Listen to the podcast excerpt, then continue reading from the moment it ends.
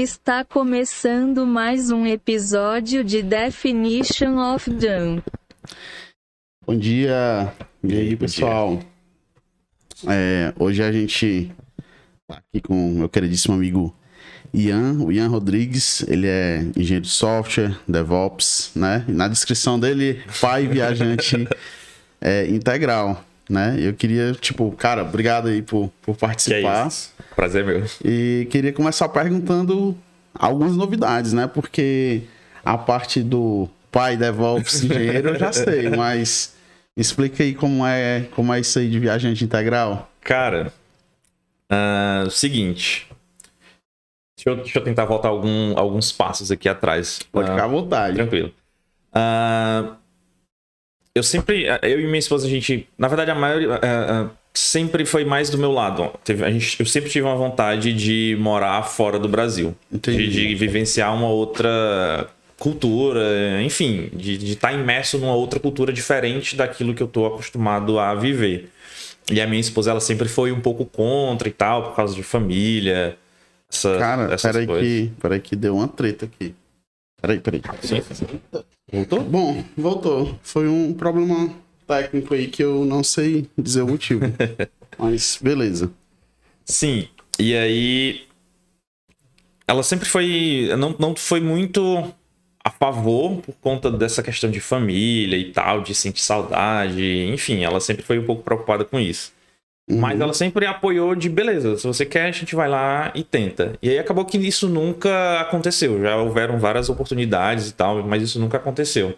E aí, nesse período de ter essas oportunidades de, de, de ir, uh, sempre foi quase, foi meio que uma bola na trave. Eu tinha uma proposta na mão, tinha acontecido tudo, faltava só receber o visto, comprar as passagens e ir. E aí, nesse período, a gente sempre foi muito desapegado e corria muito rápido com as coisas, então vendia tudo de dentro de casa, se desfazia de carro, se desfazia das coisas de casa e ia passar um período lá Cara, na casa isso é, é, um, um, trampo, né? Pra, é, pra fazer é, acontecer, é, assim, eu é fico imaginando, porque às vezes a gente vai se mudar, tipo, ah, tô na mesma cidade, vou pra outra casa. Meu irmão, isso é um trabalho, imagina se livrar de tudo mesmo. Pronto, e a gente sempre, ah, a ideia era sempre, já tá batido o martelo, a gente vai viajar, a gente vai se mudar. Então começa a se livrar. Vende carro, vende eletrodoméstico, geladeira, micro-ondas, enfim, sair vendendo tudo. E aí, normalmente, foi, sempre era dentro de um período muito curto de tempo. E aí a gente vendia tudo muito barato, enfim. E aí isso já aconteceu na nossa vida umas duas, três vezes, de a gente meio que começar do zero. Porque aí quando chega perto da data final, tipo, beleza, daqui para frente agora é para valer. Aí a gente uhum. sempre acontece alguma coisa, a gente desistia, seja por hum, não sei, bater um medo, não vai, ou enfim, em, é, é em outros motivos, né? E, uhum. Ah, desistiu, então vamos começar de novo.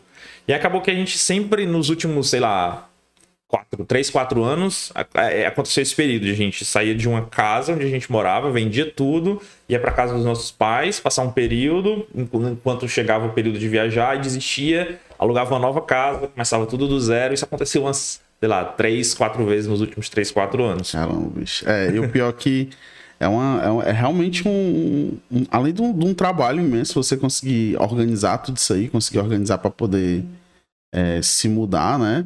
Ainda tem essa questão do, do, de tipo assim, de desistir e acabar tendo que refazer tudo de novo. Pronto. E tal. Sim, sim. E mais uma coisa que que é uma, uma, característica nossa, é tipo, a gente sempre foi muito desapegado. Tipo, eu nunca. Uhum. Tipo, nunca tive problema com bem material. Ah, vendi, beleza compro de novo. No, tipo, eu nunca tive um problema de. Tipo, é um trabalho. Assim, lógico, tem um problema do trabalho que dá você fazer isso tudo, mas a gente nunca foi muito apegado com essas coisas. Enfim. Uhum. E aí, nos últimos, sei lá, no último ano, último ano e meio, talvez, a gente morava numa casa que era, na verdade, voltando um pouco mais, nos últimos, sei lá, dois anos atrás, onde a gente teve a última, última oportunidade, a oportunidade mais recente de ir embora Uh, a gente ia embora e já tava tudo certo. Dessa vez era batemos o martelo, como das outras vezes. Né? Dessa vez batemos o martelo, vamos embora. E aí, pra, pra você conhecer, mas para quem não conhece, a empresa onde eu trabalho, onde a gente trabalha, Rafael e eu somos colegas de trabalho, ah, eles oferecem uma casa meio que de praia ali no, em Aquiraz. E aí é, é, Aham. tipo, super equipado e é um condomínio sensacional, tipo, bem, bem massa mesmo. E aí, na última vez, antes da gente ir embora, a gente decidiu passar um período lá, né? A empresa apresentei a gente com umas, sei lá, cinco dias lá nesse local. E a gente decidiu ir passar esses cinco dias lá nesse local. E aí a gente ficou maravilhado com o que a gente viu lá. E caraca, meu irmão, tipo, tem tudo que a gente, tudo que a gente gostaria de fornecer para nossa filha, de segurança, por mais que seja artificial, tipo, você, você dentro É, de uma é. bolha ali, mas cara, tipo, a, a sensação de você sair um- à tarde da noite com o celular ou para brincar é, com, a, com a minha filha, é, é isso que a gente é isso que a gente procura. Vamos ver aqui no nosso orçamento se se bate. E aí a gente junta essa é, essa, esses benefícios, mesmo que seja artificial, com o benefício de a gente não precisar ficar longe da família. A gente bate, fez uma sim, conta de entendi. padeiro ali bem rápido e dá certo. Vamos se mudar pra cá. E aí, com uma semana, a gente, como tudo acontece na nossa vida, né? Com uma semana, Cara, é- a gente, sei lá, a gente decidiu isso no domingo, não foi nem com uma semana. Na quarta-feira a gente tava se mudando já. Sério? Caramba, bicho, é, é rápido mesmo. Assim, é porque, cara, é, às vezes eu, eu fico pensando, bicho, eu tenho que ser mais rápido, assim, nas minhas decisões, entendeu? Porque, tipo assim, tu falou de quarta-feira, normalmente quarta-feira eu ainda tô, cara, tipo, raciocinando. Ah, no- tipo, sei lá, no domingo a gente fez a conta, uma conta rápida ali, dá certo. No domingo mesmo a gente já começou a procurar casa, já segunda-feira já encontrou um corretor, na terça-feira a gente já visitou, na quarta-feira a gente já tava se mudando. E aí uma das decisões que a gente tomou na época foi: vamos procurar casa ou apartamento mobiliado. Porque se bater aquela louca de ir embora de novo, a gente não tem que. Tipo, não tem necessidade de se livrar de nada. Uhum. E aí já tava tudo mobiliado, era só chegar e entrar e foi muito tranquilo. E a gente desistiu dessa oportunidade de, de ir embora.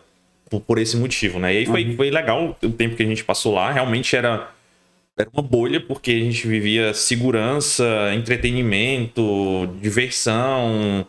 Enfim, era tudo, Tudo ali, ali dentro, dentro daquele da- ecossistema. dentro daquele, assim, assim, daquele ecossistema. E aí eu saía pra brincar com a minha filha, tipo, ela ela dorme muito tarde. Então, meia-noite eu saía pra ir brincar com ela, não tinha problema. Saía pra, pra. Deixava ela no gramadozinho ali enquanto eu tava trabalhando, não tinha problema.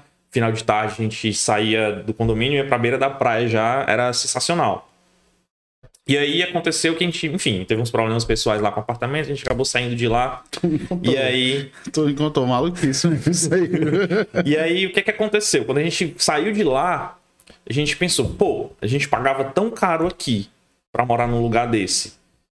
Que tal se a gente pegar essa grana e a gente morar em vários lugares diferentes? Tipo, passar a viajar em vários locais diferentes. Eu não queria sair de lá desse local, mas aí a minha esposa me convenceu com essa ideia. De, ó, a gente... Mas assim, essa ideia já era parte da ideia de morar fora ou era meio que não, foi... em alguns locais Não, aqui dentro ainda foi, da foi, aqui, foi algo que surgiu aqui. Ah, sei lá, a gente pagava X, com esse valor X, a gente consegue a- alugar um apartamento mais barato para estabelecer uma base. E o restante do valor era o suficiente pra gente, sei lá, passar um mês na Bahia, passar um mês em Recife, Entendi, enfim. entendi. Passar... Era, era a ideiazinha germinando aí ainda, né? Exatamente. Saquei. E aí, eu não queria sair desse local porque tinha tudo que eu queria, principalmente visando a minha filha. E já a Uhum. minha esposa, ela queria economizar uma grana e queria ter essa experiência diferente. E aí ela acabou que me convenceu um pouco, sabe? Eu, beleza, comprei a ideia, vamos embora. e aí a gente, a gente começa a fazer isso. Só que o que aconteceu foi. A gente foi para casa dos nossos pais para se tentar se estabilizar um pouco com questão de procurar um outro apartamento. E aí nessa história a gente acabou alugando outro apartamento, começou a estabelecer meio que uma vida De novo. é, no no canto, é. Tipo, minha filha indo pra escola, trabalho ali em casa, mas engessou tudo de novo e eu, rapaz, ela me enganou com essa história, porque ela me vendeu uma, uma parada e a ideia não, não se concretizou. Acabou que a gente ficou vivendo um ano dessa forma. E aí no final do ano passado, não, no começo desse ano agora, acho que em janeiro, fevereiro, começo de fevereiro, a gente tava, sei lá, numa, num- a mesma coisa que aconteceu com o do, da- do aluguel desse outro Pensando. pen- Ah, A ah, gente tava assistindo e aí, vamos viajar? Isso numa sexta-feira à tarde. eu queria ser muito desse jeito aí. A gente tá assistindo uns vídeos assim no YouTube de, de, de viagem, né? Vamos. Não, desculpa, voltar um tempo. A minha esposa, amor, a gente deveria juntar uma grana e fazer uma viagem. E a ideia era, tipo, uma viagem de, sei lá, passar dois meses, um mês, dois meses fora, viagem e voltar pra casa. E aí a gente tava assistindo alguns vídeos, decidindo o que, é que a gente poderia fazer e tal. E aí a gente. Ela a gente meio que pensou quase que ao mesmo tempo. Mo, e se a gente se livrar de tudo? A gente vendeu o carro, a gente acabado de comprar um carro. Sei lá, tava com dois, três meses que eu tinha comprado um carro. se a gente vender o carro, vender tudo, pegar a grana que a gente tem guardada e a gente, sei lá, viver viajando. O que é que tu acha? Parece loucura, mas eu queria saber o que é que tu queria, o que é que tu acha. E eu, vamos nessa. Caramba. E aí, na mesma hora, eu liguei pro, pra, mesma, pra loja que eu tinha comprado o carro. E aí? É, vocês têm interesse em comprar meu carro de volta? Porque eu queria fazer assim, assim, assado. Acontecendo isso na minha vida. Beleza, chega aí que a gente desenrola. E eu liguei pro cara do apartamento, fulano. É, eu sei que ainda falta, sei lá, seis meses pro meu contrato encerrar, mas uhum. eu tô querendo fazer isso aqui. É, eu tô querendo entregar um apartamento. Beleza. Tipo, o pessoal foi muito de boa, não teve multa, não teve nada desse tipo. Então facilitou muito. Então, na, sei lá, na sexta-feira a gente teve essa ideia maluca. No sábado eu já tava começando a executar. Já tinha vendido. Caramba, bicho, no é. sábado já tinha vendido o carro, já tinha entregado o apartamento. Eu, pra ti, eu tenho, tenho um, é, inveja de, dessa capacidade de tomar decisão rápida, assim, porque eu demoro demais. Eu também tenho muita vontade de morar fora e tal. E, bicho, já fazem, sei lá, anos que eu, que eu, eu e a Andresa, a gente planeja só na cabeça mesmo, assim, entendeu? Pronto. E aí, depois que tava tudo entregue, sei lá, na, na próxima semana, na quarta-feira, a gente, beleza, qual vai ser o primeiro destino? Sei lá, vamos apontar o dedo aqui e escolher. E aí, não, vamos, na verdade, a gente escolheu para onde tinha uma, uma, uma passagem mais em conta e o, o Airbnb fosse mais em conta. Para esse primeiro mês a gente ter uma experiência de como é que funciona se a gente se adaptaria para isso. Sei uhum. lá, dois dias a gente já escolheu o destino, já escolheu o local, já Caramba. pagou tudo, já, já emitiu o passaporte da minha bebê. E aí já foi tava. Fácil isso. Foi tudo, sei lá, foi em menos de um mês. Menos de um mês já tava tudo resolvido. Seguro. Apesar de vista. Pra, pra onde tu vai? Tu, tu falou já? Não, né? Não, não. Qual é a ideia? A ideia é a gente passar um mês em cada país ou em cada localidade. Loca, cada localidade. Por quê? Porque fica mais barato o aluguel do Airbnb. Uhum. Se tu aluga um dia, sei lá, é 300 reais a, a noite. Se tu aluga uma semana, tu tem um desconto por passar uma semana. Uhum. Se tu aluga um mês, tu tem um desconto para passar um mês. Então, às vezes, tu encontra um apartamento que ele custa, sei lá, 16 mil reais para tu passar um mês, mas com desconto mensal, desconto por ser um aluguel mensal, esse aluguel sai por 6 mil reais. Entendi. Então entendi. A, a, ideia é, é, passar um mês em cada localidade. E aí, beleza, qual o primeiro local onde a gente vai? E sei lá, eu não, não vou mentir, eu não sei por que foi que a gente escolheu isso, mas a gente escolheu Madrid. Mas, mas, tipo assim, foi. Tipo, não teve motivo específico, não, não, nada, não nada. Não teve nada. motivo específico. A gente tentou. Na verdade, a gente tentou raciocinar uhum. tipo, qual é o, caminho que a gente vai fazer, mas, tipo, não, não vai interessar, porque. É, saquei, saquei. Não, não vai. Não, não, não interessa tanto. E aí, ah, aqui tem um local barato, é um lugar que a gente gostaria de conhecer, vamos começar por aqui. E aí a gente comprou as passagens já, já, já, já alugou o Airbnb e tá, tá definido qual é o local. E aí, sei lá, com menos de um mês, 20 dias já tava tudo pronto. Só esperando o passaporte da minha bebê, a gente deu entrada, é coisa rápida, 10 dias já tava resolvido. Uhum. Caramba, bicho, mas é, é realmente muito. É, é, é, eu acho legal demais, assim, essa ideia de tomar decisão rápida, já agir. Porque literalmente não tem muito o que aguardar mesmo, né? Exato. Tipo, você for parar pra pensar assim. É, a única coisa que a gente tinha, na verdade, de dúvidas era de quando. Se, sei lá, final de março, final de abril. A gente, não, não tem motivo pra gente esperar. Vamos na data mais próxima possível. E aí a gente foi na, na ver na companhia aérea qual era a passagem mais justa para o período que a gente queria. E sei lá, no final de março, começo de abril era um valor. Na semana seguinte ou uma semana antes era duas vezes esse valor. Não, fazia sentido. Então, ah, essa semana aqui Entendi. é a semana que é ok. É, tipo, é um valor justo, então dá pra gente ir nesse dia aqui. Esse que a gente. Justo é aquela facada. É, assim. não, é, não, é o, não, é tão, não é tão barato, mas, tipo, é, é, é o valor ok. Não é um valor que tá acima. Não é uma promoção, mas também não é um valor que tá acima do, do, do, valor cobrado. E aí é definido o, valor, o local, definido tudo, pronto. Aí o que a gente tem é planejado esse primeiro mês. Uhum. E aí o mês seguinte a gente vai planejar enquanto vive esse mês aqui.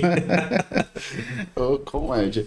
E me diz uma coisa, é, como é que vai ficar? A, a Isabela, ela tá estudando remoto? Como é? Cara, a Isabela, ela só tem dois anos e meio. Ela não tem. Não estuda. Ela tava na creche, É, ela né? tava na creche, uma Ah, pré-escola ali. entendi, Ela, não, é. ela ia mais pra, pra gastar energia. Porque, como eu falei, ela tipo, tava indo dormir todo dia, meia-noite, uma Então hora é da creche manhã. ainda. É porque realmente É. é. o, que- confundi. Ela é muito novinha É, ainda, né? não- então ela tá não- no. Ela vai ter uma experiência aí é, internacional. um outro, um, outra, um outro motivo, um- uma outra motivação nossa é essa de ter essa experiência, não só pra gente, mas pra ela. Tipo, eu não, não sei, eu não, não tô- Eu o que eu tô falando. A menina com dois anos e tu tá, ela tá remota. tipo assim, como é que ela tá? Ela tá remota. E aí, uma das, uma das motivações é justamente essa, de você ter essas diferentes Aham. oportunidades de interagir com outras culturas. É engraçado que hoje em dia as crianças elas são muito aprendem muita coisa Cara, muito rápido, é muito com, a, rápido, com a internet. A gente É demorou um muito pouco, rápido.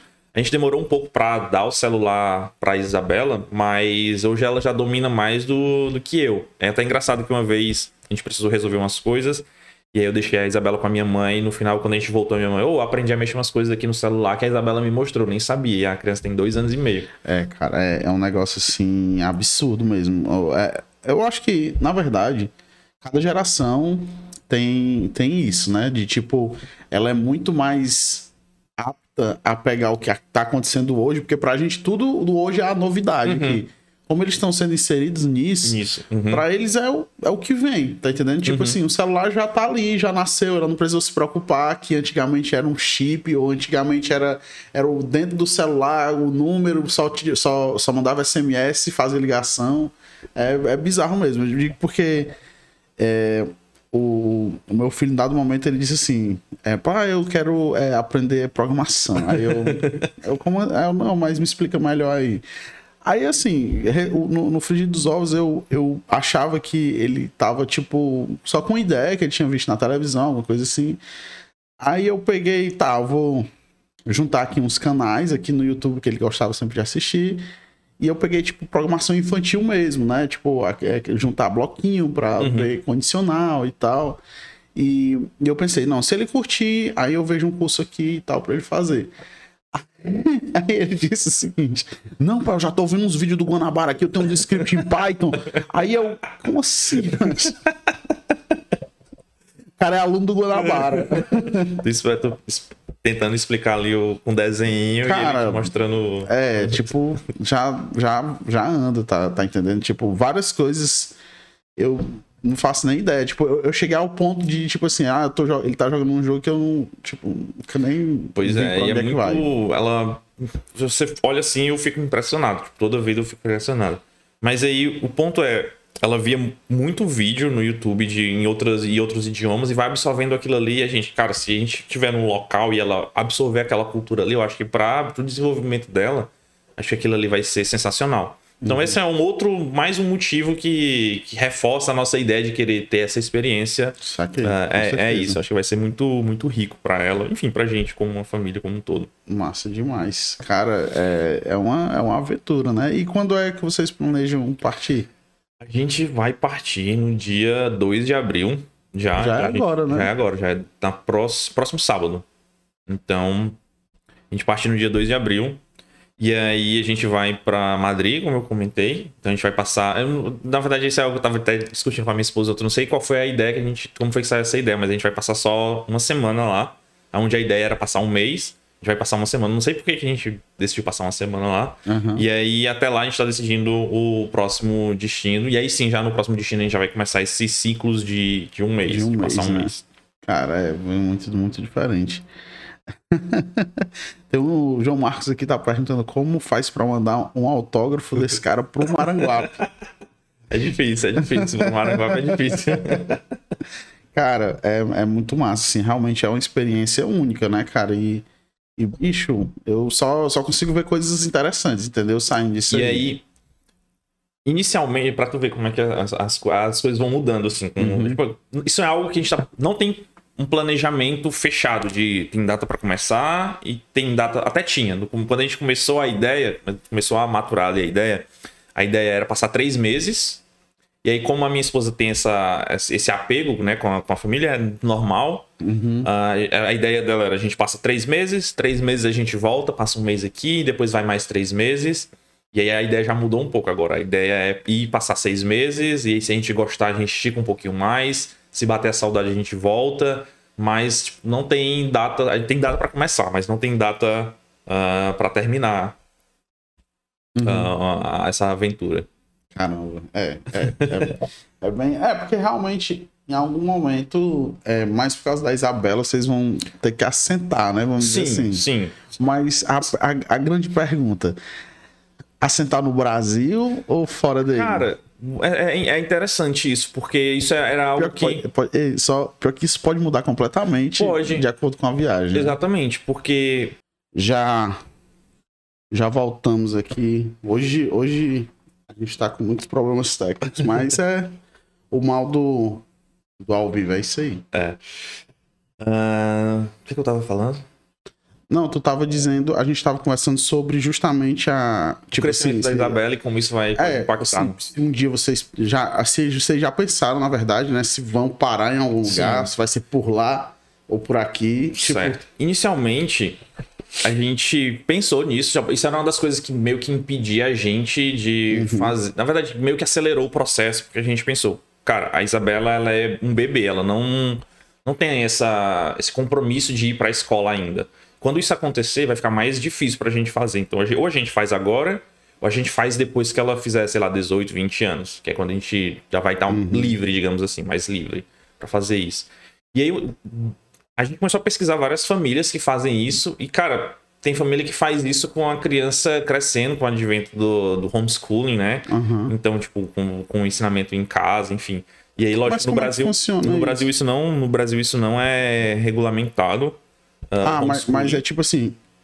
Os próprios pais vão, ensinam a Isso, criança. exatamente, exatamente. Eu não, eu não sei, eu não vou falar, eu não sei em detalhes sobre como isso Entendi. funciona, mas tu pode, mat- tipo, eu sei que nos Estados Unidos tem uma escola onde tu matricula a criança, tu recebe o material didático e os pais são Ah, responsáveis por entendi, ensinar a criança. entendi. Tipo, então, então isso. no final vai ter uma validade legal. Isso, assim. exatamente, Entendi, entendi. exatamente. No Brasil isso não tem, mas lá fora em outros países tem. Se a gente quiser fazer isso, sei lá, contratar uma escola americana e matricular ela nessa escola, é super válido. É, mas isso funcionaria se, se, tipo, porque eu acho que as escolas daqui aceitam o, o, o- a grade. Você faça uma conversão, é, uma uma- conversão em algum momento. É, né? eu esqueci o termo, tipo uma validade, alguma coisa Adaptação, assim. Isso, é, exatamente. tipo- Sim, sim. Eu não sei, tipo, não, não é algo que a gente tá planejando, mas, tipo, é uma. Mas existe, coloca é uma no deck ali pra, pra contar com isso em algum momento. né? Exatamente. E aí, numa conversa que eu tive com a minha esposa, né? É, o- a gente tem três resultados possíveis do- no começo dessa aventura. Pode ser que a gente vá, não se adapte de forma nenhuma, não Uhum. dê certo, tipo, não dá certo com o nosso estilo de vida, e a gente para e volta. Sei lá, a gente não gostou, não é pra gente, a gente volta. Por mais que seja remoto, eu acho essa Uhum. opção, mas é uma opção. A segunda opção é a gente gostar muito de um local e a gente vai querer se estabelecer naquele local. Essa é uma outra opção. Aham. E uma terceira opção é de a gente gostar muito desse estilo de vida e continuar indefinidamente até onde não dá mais. Tipo, ou até onde não, não, não vale mais a pena, sei lá. Só que aí, é porque é uma, é uma parada meio que, tipo assim, como você ainda não sabe como é, é difícil você dizer se até vai gostar, né? Exatamente. Exatamente. Mas, e aí. bicho, eu, eu imagino, pelo menos assim, é, eu acompanho o pessoal que viaja, às vezes, assim, no, no YouTube. E, cara, eles parecem, tipo, tá muito felizes com a situação que eles estão, assim, tipo. É, só que o, o detalhe, o ponto principal pra gente é. A gente não é milionário, então a gente não vai fazer isso porque tem dinheiro sobrando. A gente vai fazer isso porque a gente tem um. é, a gente desfruta de uma liberdade geográfica, digamos assim, para trabalhar. Então eu trabalho remoto para uma empresa nos Estados Unidos. E para eles não importa se eu tô trabalhando no Brasil, se eu tô trabalhando na Espanha, se É, eu tô trabalhando no. Japão. tipo, Desde que eu entregue o que eu preciso entregar, que eu faça o meu trabalho, não importa onde eu estou trabalhando. Porém, ah, nessa empresa, existem alguns rituais a serem cumpridos. Tem algumas reuniões que eu preciso participar. Então, tem, vai ter questão de de fuso horário, eu tenho que vou ter que me adaptar quanto a isso. Uhum. Tem a questão de normalmente esses lugares onde a gente viu para morar por um mês, eles não são grandes espaços com a casa toda dividida. Normalmente são alguns estúdios, que é meio que um lugar aberto onde tu tem um quarto, cozinha, sala, ah, tudo num local só, não tem muitas divisórias ali. E aí a Isabela é uma bebê em desenvolvimento, ela é- tem energia pra caramba. E eu preciso trabalhar, preciso entrar em reunião. Tudo isso num cubículo ali fechado, pode ser Aham. que seja um. Tipo, vai ser um desafio, é algo que a gente não tem ideia de como a gente vai enfrentar Entendi, isso. entendi. Mas a gente sabe que existe esse desafio, não sabe ainda como vai lidar. com É, isso. uma, uma coisa que, pelo menos pra mim, às vezes. Não sei se. é, eu, eu tenho muita dificuldade de não me concentrar num ambiente que, tipo, que eu tô ok, né, pra trabalhar. Mas eu acho que quando você tá num local que você sabe que aquele ali não vai ser o local pra sempre, você vai ficar independente de como seja, eu acho que é mais tranquilo ficar de boa em relação a isso. Tipo, como assim? Você pegar, pô, eu tô aqui na sala hoje, mas daqui um mês eu vou estar em outra casa. Uhum. Tipo, pode ser diferente, mesmo que, que não seja, entendeu? É tipo um negócio de, acho que mental também, né? Porque é, vai muito de como tu consegue ficar tranquilo, porque às vezes você fica no, ah, tu tá morando aqui, tu vem morar e tu vai, sei lá, por algum motivo eu não posso mais usar o escritório, tenho que usar a sala com barulho. Aí você diz, não, não dá pra ficar aqui, mas é porque você fica com aquela, não dá pra ficar pro resto da vida. Uhum. Mas numa situação de que você sabe que você vai estar sempre mudando, pode, isso simplesmente pode se apagar, né? Essa, essa, essa problemática. É, e aí essa é, um- é uma das coisas que meio que faz a gente pensar se vai ser sustentável isso, porque Uhum. Tem essa, essa, essa questão, né, de eu, eu trabalho, eu tenho alguns rituais a serem cumpridos ali e eu tenho uma bebê em desenvolvimento que demanda atenção. E aí pode ser, tipo, eu tenho que, é, e ainda tem a diferença de fuso horário. Eu tenho que conciliar tudo isso hoje. Vou ter que conciliar tudo isso. E aí tem um agravante que é, beleza, eu, tô faz... eu tenho que conciliar isso dentro de um mês nesse local onde eu tô. Porque próximo mês eu tô em outro local, é um outro fuso horário, é um, outra, um outro local, ou seja, para a criança é uma outra dinâmica do que, que ela não tem. Ela vai ter uma rotina por um mês, no mês seguinte já é uma outra rotina, e no outro já é uma outra rotina diferente. Então, tipo, a, a cada mês a gente vai ter esse período de adaptação e ver como é que isso vai fluir. Então, é isso é, um- é um medo que eu tenho de será que eu vou conseguir fazer isso? Será que eu vou conseguir me adaptar? A todo mês estar me adaptando, saca? Então, acho, é... que, acho que eu, eu captei aí. Tipo, eu, eu vou estar vivendo num. ah, Pode ser que, sei lá, depois do terceiro mês eu já pegue, sei lá, um. Acabou tua água aí? Já. Eu pegue uma, a manha de. Ah, pra mim me adaptar, é isso aqui que eu tenho que fazer, sei lá. Mas é, é esse um, um medo que eu tenho de não funcionar, de, de eu não conseguir aprender a me adaptar. Mas a gente vai fazer o possível pra dar certo. Ah, cara, acho, é, é como eu tô falando, eu acho que. Vou falar aqui pro microfone, cara. Só não sabe aqui que eu tenho um garçom aqui do lado.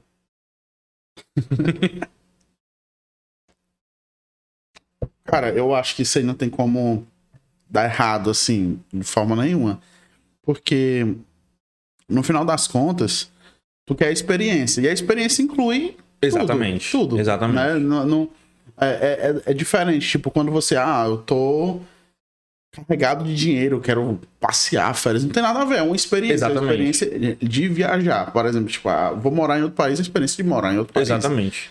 Quero a experiência de viajar, tipo, nunca fui uma pessoa nômade, né? Quero ter essa experiência, é isso, Uhum. tipo, é aproveitar. Eu acho que quando você focar nessa eu odeio essa palavra, né? Mindset.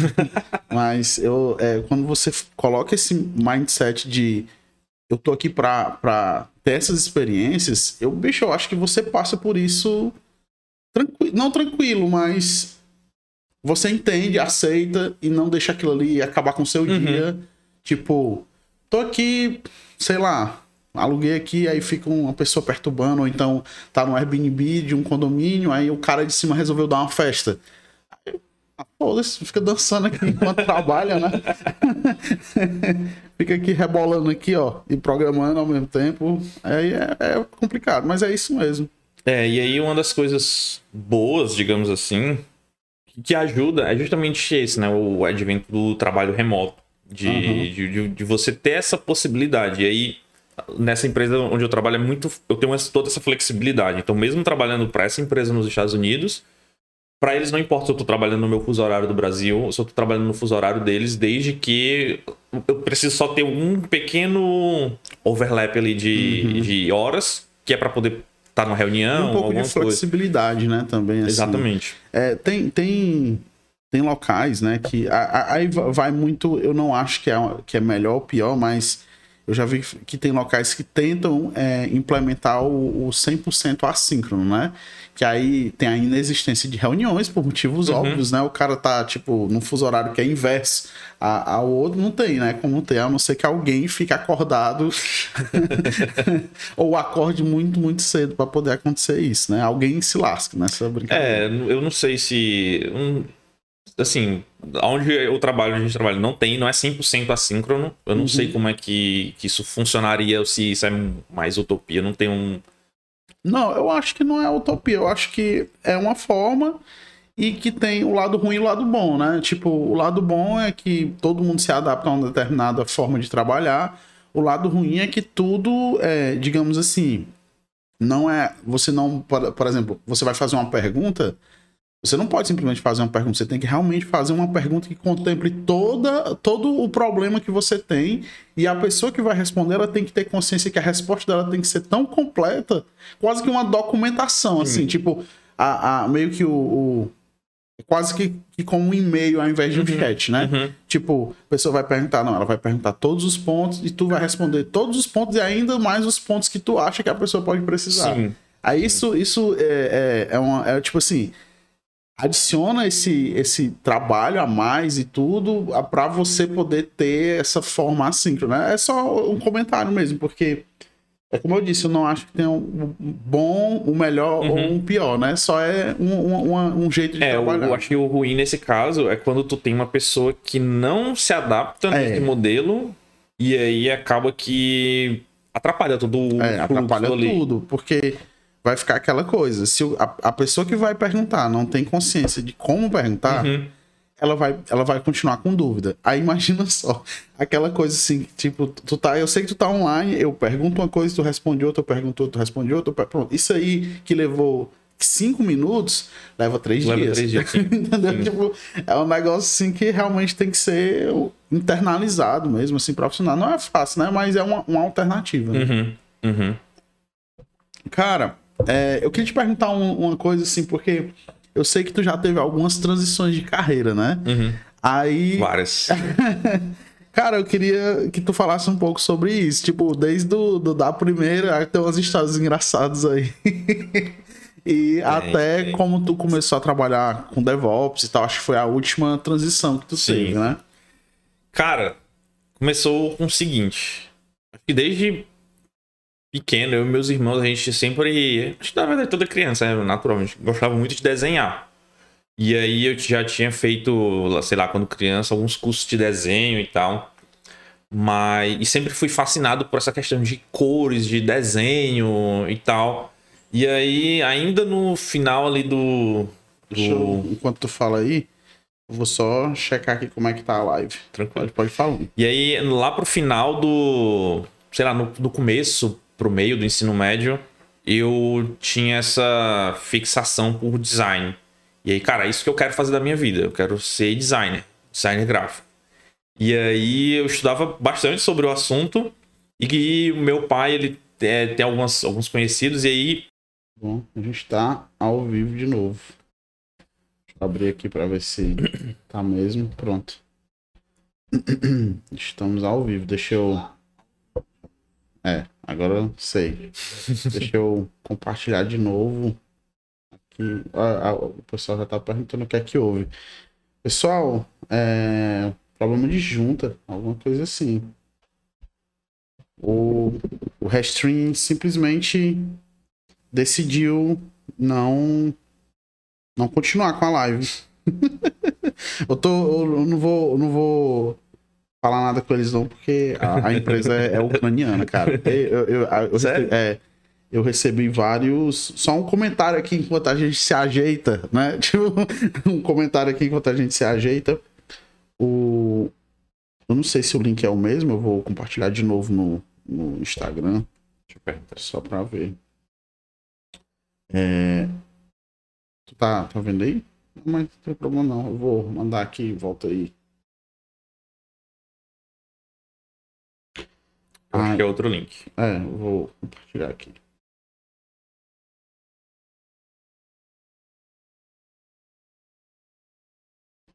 Voltamos agora. Show. Beleza.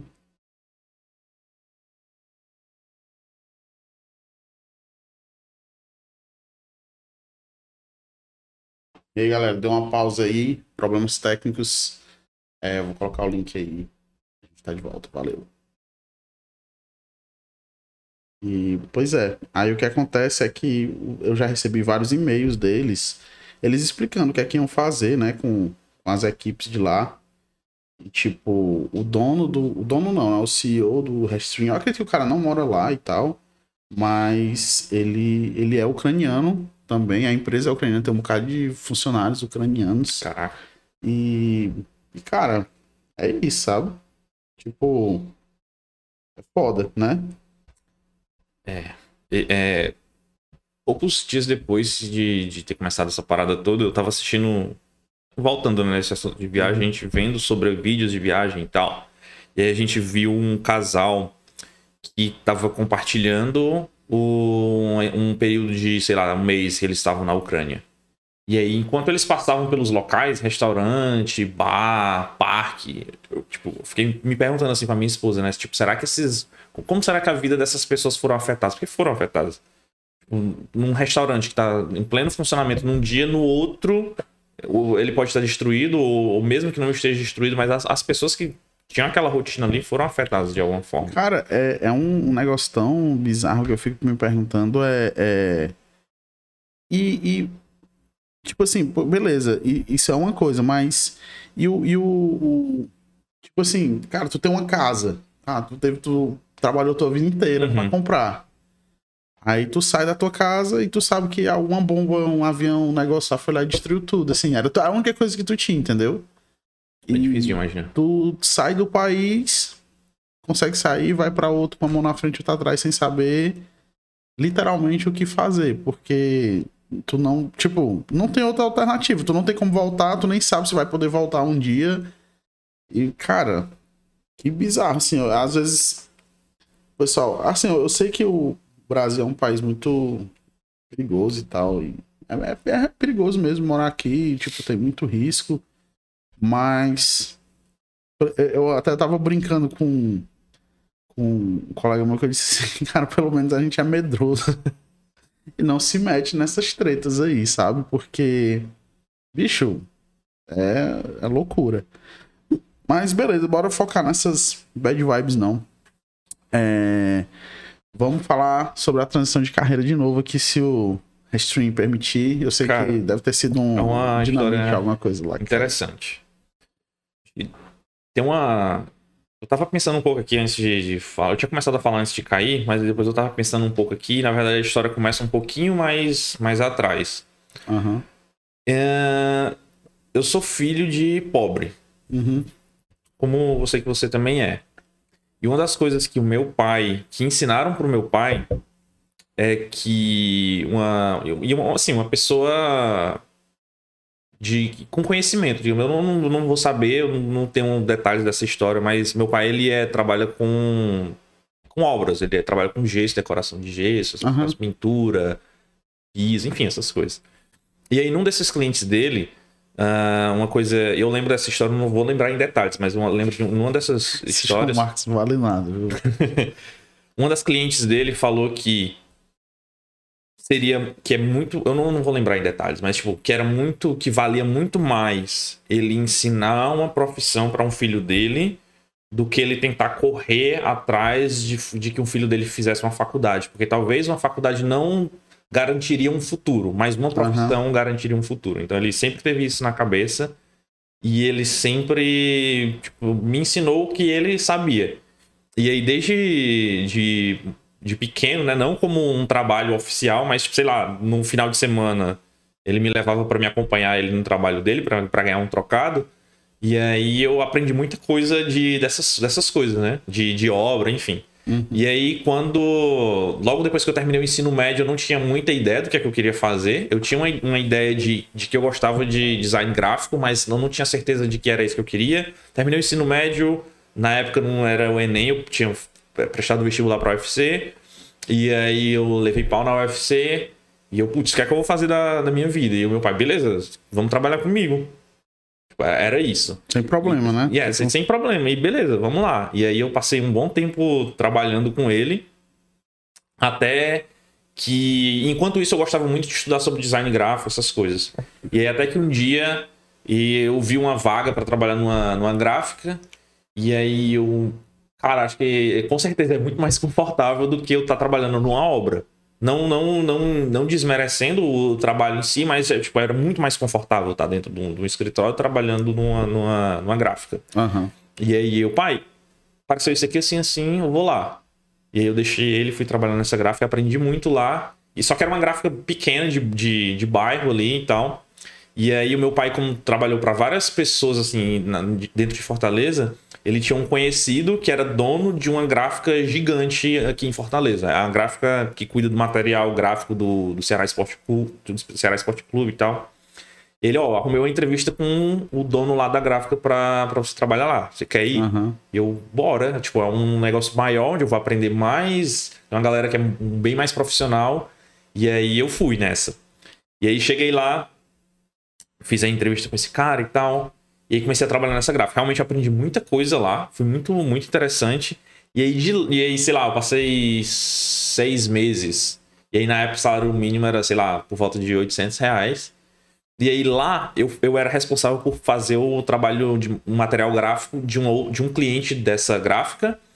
E aí um dos. é, Mas, tipo, tu aprendeu sozinho? Aprendi sozinho, sempre fui muito au- autodidata. Pra tudo era, sei lá, não tinha tanta material no YouTube, mas tinha muito PDF, essas coisas na internet. Aprendi muito. Ou então era mexendo mesmo lá. Eu li e gastava um tempo e ia aprendendo.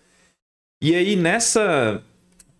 Nessa, na verdade, voltar um pouco atrás. E aí É, tem então uma. tu, tu seguiu só um, um, um caminhozinho um, um pouquinho diferente, que muita gente começou com suporte, né? É, é. Mas aí, ó, o que é que acontece? Eu e aí me incluo nisso. E aí, ao mesmo tempo que eu tinha esse- essa vontade de trabalhar com design gráfico, ah, eu tinha algum conhecimento de lógica de programação. Tipo, lá na- voltando um pouco lá no ensino fundamental, onde tinha aqueles jogos online e tal, tinha um colega meu que ele era viciado nos jogos, e aí ele, cara, a gente devia criar um servidor nosso, mas a gente teria que ter um conhecimento de, de desenvolvimento.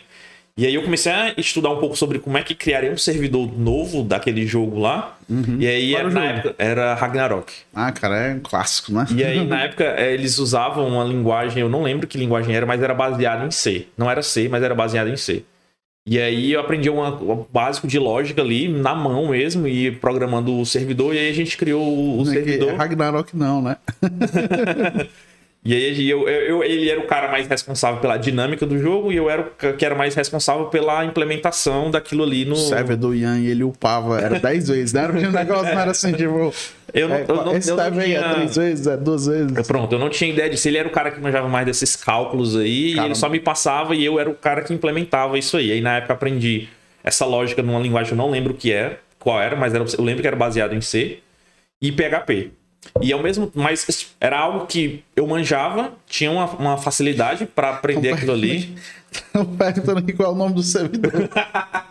Não lembro, não vou O cara lembrar. quer jogar. Não vou lembrar. E por mais que eu tivesse uma facilidade para lidar com o desenvolvimento com a tecnologia, na época não, não tinha ideia do que era, mas eu já subia umas VPS, já subia um, os serviços lá. Apesar de não saber em detalhes o que era, mas já, isso era algo que eu já fazia, eu lembro. Mas a minha paixão mesmo era a parte de- pela parte de design. E aí, mesmo tendo essa, essa, essa, essa facilidade com o desenvolvimento, tem uma prima do meu pai, que eu chamo ela de tia, e aí ela, ó, tem uma empresa que eu trabalho, e lá nessa empresa tem um cara que ele é crânio em desenvolvimento, tu devia bater um papo com ele e tal, enfim, pra ele te dar umas dicas de carreira. E eu lembro que eu conversei com esse cara e tal, mas ficou por isso mesmo a, a história. E aí, voltando pro ponto onde eu tava trabalhando nessa gráfica. Nessa gráfica, eu era responsável por fechar o material gráfico dessa empresa que a minha tia, que eu tinha minha tia comentou. Aham. E eu, caraca, eu lembro que essa empresa é uma empresa daquele cara que eu bati um papo com ele e tal. Eu acho que eu devia trabalhar lá. E aí eu, eu lidava diretamente com o cliente, né? Com o cara que era responsável por essa empresa. E aí, umas conversas assim, meio que soltando umas indiretas e tal, ele percebeu que eu queria ir para lá. E aí, faz o seguinte. E aí, um dia ele foi fechar o material gráfico dele, e aí, meio que na surdina ali, ele, ó, faz o seguinte: dia tal tu aparece lá pra gente bater um papo. E aí, tu vai trabalhar fechando o nosso material gráfico exclusivamente lá dentro da empresa. Essa era a ideia. Aham. E aí eu, beleza, eu vou fazer isso, mas eu já tava com a ideia de meio que migrar de carreira ali, de sair de design para na época trabalhar com web design. E aí Era com o Dreamweaver, né? Exatamente. E aí eu tive essa conversa com ele, e aí na época eu saí de ganhar 600 reais, ou ganhar 800 reais. Na verdade o salário mínimo era 600 reais, 600 e alguma coisa. E aí nessa da gráfica eu já ganhava um pouco mais do salário mínimo, era 800 reais. Eu saí de ganhar esse um pouco mais do salário mínimo para ganhar 600 reais fechado, limpo e seco. E o meu pai ficou puto porque ele tinha É. conseguido aquela vaga, tinha conversado com o cara e eu tava, sei lá, três meses depois eu tava saindo para ir para um lugar para ganhar bem menos do que o que eu ganhava. E eu morava com os meus pais, ficou bem puto na época. Mas eu, não, acho que vai dar certo aqui. Eu vou lá, vou começar fechando o material gráfico deles e aí, aos poucos eu vou tentar, sei lá, entrar em alguma outra, entrar para essa área de web design lá dentro. E foi que, é, nessa época aí, eu lembro que. É porque era assim, né? Tipo, não tinha bem definido programação back-end, front-end. Uhum. Era tipo web design e você fazia site. Exatamente, exatamente. E aí, cheguei lá começando a, a fazer material gráfico e tal. E aí, esse cara que a minha tia me apresentou era o cara que cuidava do site, cuidava de umas, de umas enquetes, um sistema de enquetes, enfim, umas paradas assim. E aí, esse cara, ele é- era, um, era um cara que não tirava muitas férias, porque era o cara que era só ele. Então, se ele saísse de férias, não tinha ninguém. E aí, um dia ele queria tirar umas férias e eu, meu irmão, assumo isso aí. Pode deixar que eu desenrolo. Desenrola mesmo, desenrolo. Passei uma semana ali do lado dele pra pegar como Aham. eram as coisas. E aí, é nada, nada mais, nada menos do que editava uns HTML no Dreamweaver, subia no FileZilla e era, era. e era isso aí. e aí, eu meio que cobri ele nesse período de férias, aprendi bastante coisa ali. Era meio que, tipo, não tinha tanto material na internet. Era na marra. Tipo, Tinha algum material, mas não era tanto como tem hoje. E aprendi ali na marra HTML, CSS. Na época, eh, ele, ele- eles usavam o site feito com tabela. E aí era quando, era, foi quando começaram a, esse advento do tableless, né? Que era de você não Ah, tem utilizar até aquele tabela. site, né? Table- Isso, exatamente. E aí, enquanto esse cara saiu de férias, eu comecei a tentar reestruturar o site utilizando tables, utilizando Bootstrap, que era algo que não tinha e tal. É, Eu lembro que quando saiu, um determinado momento, toda a internet usava aquele bootstrap. Você parecia que tava sempre entrando no mesmo o site. jQuery ali para fazer uns drop-down massa e tal. E aí eu apresentei isso pro, pro gerente comercial lá da, da empresa. E, cara, sensacional. A gente vai fazer essa migração. E aí já migrou o, o site para essa ideia. E aí eu fiquei meio que dividindo a posição Uhum. com esse cara lá. Exatamente. Com, esse cara lá. E aí, sei lá, anos depois, esse cara saiu. Acho que eu trabalhei uns sete anos nessa empresa. Anos depois, esse cara saiu Muito tempão, né? muito tempo. E aí lá dentro eu fazia alguns outros sistemas internos, digamos assim. Então eu fi- fiz, aprendi muita coisa na marra sem tipo, sendo, sendo bem sincero, na época não tinha tanto não tinha tanto material para você estudar. Tinha muito livro, mas eu não era o cara que, que ia atrás de, de ver conteúdo, sei lá, eu aprendia na marra ali. Então, pro- esquece programação orientada a objeto, não tinha nada disso, eram uns old school mesmo ali com PHP inserido no HTML e É do jeito que eu gosto. Exatamente. E aí lá eu cheguei a fazer um sistema, um CRM interno para os vendedores cadastrarem os contatos com os, com os clientes e tal, e, e enviava uns, uns e-mails quando chegava um, sei lá, eu- o vendedor agendava que ia falar com o cliente no dia tal, sei lá, três dias antes eu enviava um alerta de e-mail pro cara, e a galera pirava porque tipo, era sensacional, tipo, não tinha nada disso dentro da empresa. Era coisa. E olhando assim um pouco para trás, é, é engraçado de lembrar disso. Mas eu comecei a fazer algumas outras coisas. A, a ideia era sempre tentar facilitar a vida das pessoas, de uma certa forma, através da, de, de- da tecnologia, do desenvolvimento. Tinha uma rotina que eles tinham, lá era uma escola de cursos, tinha uma rotina que eles tinham que os cursos aconteciam nos finais de semana. Então era sexta, sábado e domingo. No domingo era passado um papel para os alunos é, avaliarem como foi a, a aula daquele final de semana. E aí toda segunda-feira era, juntada uma pilha de papel e alguém tinha que manualmente preencher umas planilhas ali e tal, e, e escanear, enfim, era um saco. Uhum. E cara, se, se, se tivesse um sistemazinho onde os alunos mesmo podia, pudessem abrir uma página, Não gosto de doce, não, né? eu vou ficar com um amendoim. Salgadinho, hein? Não gosto de doce. E aí, se tivesse uma, uma forma onde os alunos pudessem já digitalmente enviar essas, essas avaliações, a gente não teria problema de, sei lá, uma, fraudar uma avaliação, um aluno que, que colocou uma nota baixa, o cara ir lá na planilha e colocar uma nota alta, enfim. No final das contas, tinha como fraudar, né? Ir lá no bancozinho de dados e. Ah, Enfim, a ideia era tentar facilitar a vida. E aí, e aí é que eu fiz vários trabalhozinhos pequenos dessa forma, lá nessa empresa. Ah, na época, comecei sem framework nenhum, era tipo, cara, era, era old school total. Cara, E aí, lá- Não, não precisa se explicar, porque se tu quiser, eu ainda tenho um te ama ali. né? E aí, com o passar do tempo, eu aprendi um pouco mais sobre al- algumas coisas que facilitaram a minha vida. Então, já surgiu um Code Igniter ali da vida, já facilitou, opa, caraca, isso aqui vai facilitar demais. Então, já o próximo sistemazinho já foi com Code Igniter e tal, a maioria deles. E aí, já surgiu um Laravel na vida, da vida na época, Laravel 4 na época. E aí, eu, aí, foi que eu entendi, tipo, ah, desenvolvimento não é só eu fazer isso aqui, tem todo um, Um processo aí, um né? processo, tem todo Ou um- organização, tem né? toda uma organização, tem, tem muita coisa que você ah, pode aprender ali. É, eu, eu lembro que na época eu juntei uma grana e comprei um livro, acho que é PHP orientado a objetos, alguma coisa assim. Ah, o do Pablo da, da, É. da, da Uglio, né? É, é. Um, livrozinho azul. E aí era caro pra caramba na época. e eu- Uhum. Ainda é. Ainda é. E aí eu comprei esse livro e aprendi bastante com aquele livro ali. Enfim, anos depois eu. Cara, tá na hora de, de sair daqui e de voar pra, pra um, um lugar mais profissional, digamos assim. Eu, tipo, não, não. Eu aprendi muito ali, mas era eu sozinho, era eu quem definia as regras, não existia processo, não existia nada. Tá na hora de eu ir pra um lugar onde eu. Tipo, se colocar num ambiente onde tu fosse evoluir mais, né? Tu fosse se obrigar a evoluir mais, mais rápido. Exatamente. E aí eu já fui pra um lugar onde já tinha um processo, onde já tinha. Não tinha um, um agile ali bem definido, mas já tinha umas reuniões onde a gente é, definia status, definia escopo de tarefa, enfim. Aprendi bastante ali. E aí, né, quando enquanto eu trabalhava nessa empresa, que é a Funsem, lá foi, foi algo, aconteceu algo interessante, que era. Era o Ian que dizia se ia ter chuva, galera. Era uma piada, todo mundo sofria disso lá. Basta- Bastava você dizer que trabalhava na Funsem. Ei, o pessoal, pô, do site tava dizendo que ia ter chuva. Era o Ian.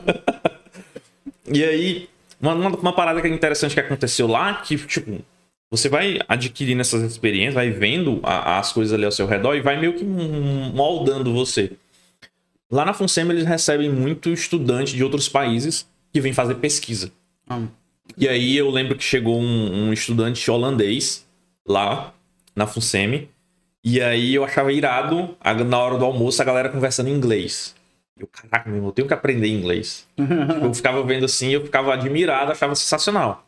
Eu tenho que aprender a, a falar inglês. E aí, na época eu comecei a ouvir alguns podcasts, e, mais uma vez, autodidata. Comecei a ouvir alguns podcasts e aula no YouTube, e tentando, mas nunca tive, tinha tido a oportunidade de falar e tal.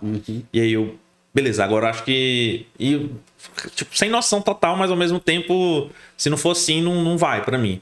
Na época eu, cara, eu preciso trabalhar pra uma empresa de fora. Se eu trabalhar pra uma empresa de fora, eu vou.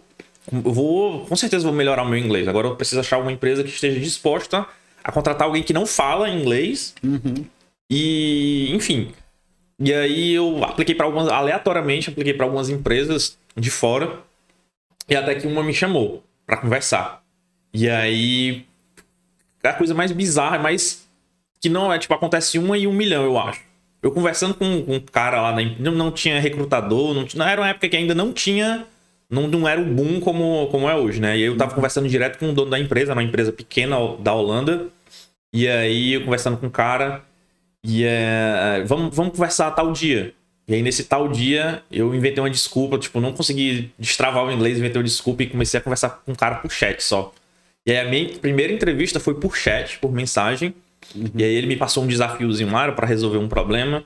Eu resolvi o problema, sei lá, uma semana eu entreguei. E apresentei o problema mais uma vez pro chat. Uhum. Tipo, fui conversar com ele e tal. Apresentei pro chat, ele gostou. Beleza, tá, dá certo. Próxima semana a gente pode começar? Aí eu pode. Pois tá bom, pois eu vou te enviar aqui 100 dólares, aí tu compra um equipamentozinho de áudio, porque a gente vai precisar conversar. Ah, eu, tinha dado, eu tinha dado uma desculpa. Eu tinha dado uma desculpa que eu não tinha o equipamento, enfim, que. Enfim, ele. Beleza, seu problema é esse aqui, ó. Eu vou te pagar, tu conserta o equipamento de áudio e resolve o teu problema. Ô, comédia. E aí, e, rapaz, e agora o que é que eu faço? E aí, assim, eu, na cara e na coragem, fui. E era engraçado que nessa época foi. Eu morava num apartamentozinho pequeno com a minha esposa. E a gente não tinha filhos, só eu e ela. E aí, às vezes, eu entrava numa reunião. E aí era aquele típico iniciante do inglês. É. ah, e a minha esposa lá na cozinha, gargalhando. e eu puto de raiva, porque eu- eu, Já tá nervoso, É. né? A pessoa que morrendo de achar graça. E aí, mas foi. Eu passei. Passei, acho que um ano trabalhando com os caras, aprendi, tipo, inglês. Foi, foi, legal porque os caras sabiam que eles estavam contratando alguém que não tinha o inglês, mas eles estavam mais focados no meu conhecimento técnico do que no inglês. O inglês que eu precisava era. Eu conseguia compreender eles, mas eu tinha ainda uma vergonha de falar, talvez. Eu era meio travado pra falar, mas o cara falava, eu compreendi o que era pra fazer. Fazia, entregava. Pra eles era. Normalmente, quem tem costume de trabalhar com quem não é nativo, a pessoa já explica devagar, usa palavras mais simples, né? Sim, sim. E aí foi muito bom para aprendizado do inglês, de como era o mercado lá fora. E aí nisso eu vi uma outra coisa que é interessante, que é a gente tem meio que a síndrome do, do cachorro ali. A gente É, acha que a galera lá do fora é, é Muito melhor do muito que- melhor do que a gente. E, meu irmão, tipo, não é me gabando, mas eu fazia um trabalho melhor do que o que os caras faziam lá. e aí foi é aí que tudo eu. igual, na verdade, né? Você olha assim, é, é o pessoal. Tem países que estão mais à frente, assim, né? Com programação, tem aquela galera muito foda. Mas tem determinados lugares, mano, que o pessoal ainda tá caminhando ainda. Sim, sim. Enquanto todo mundo tá correndo. E aí, eu- ainda assim, eu aprendi bastante coisa. E te- perdi meio que esse medo do inglês e perdi o medo de, irmão, eu sou bom. Eu sou bom. Tipo, eu O posso cara é aplicar. bom, hein? Ah, e aí, eu. É, é engraçado que na época que eu apliquei pra essa empresa, eu apliquei pra Pet Coach. Na época. Ah, e aí eu conversei com o Fernando e conversei com esse cara.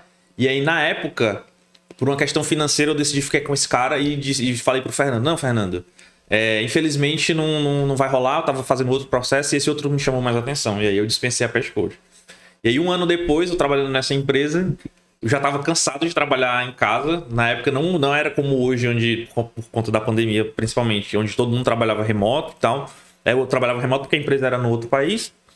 Mas eu já estava cansado de trabalhar em casa, meu irmão. Eu preciso do- de uma, de uma rotina, de pegar um, um carro, de dirigir, de ir para um escritório, de conversar com outras. trocar ideia com outras pessoas.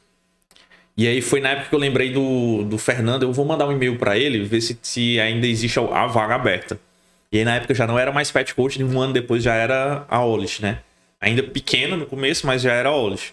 Eu mandei uma mensagem para ele e aí eu não precisei, não precisei mais fazer um teste. O meu teste de um ano atrás ainda, ainda era válido.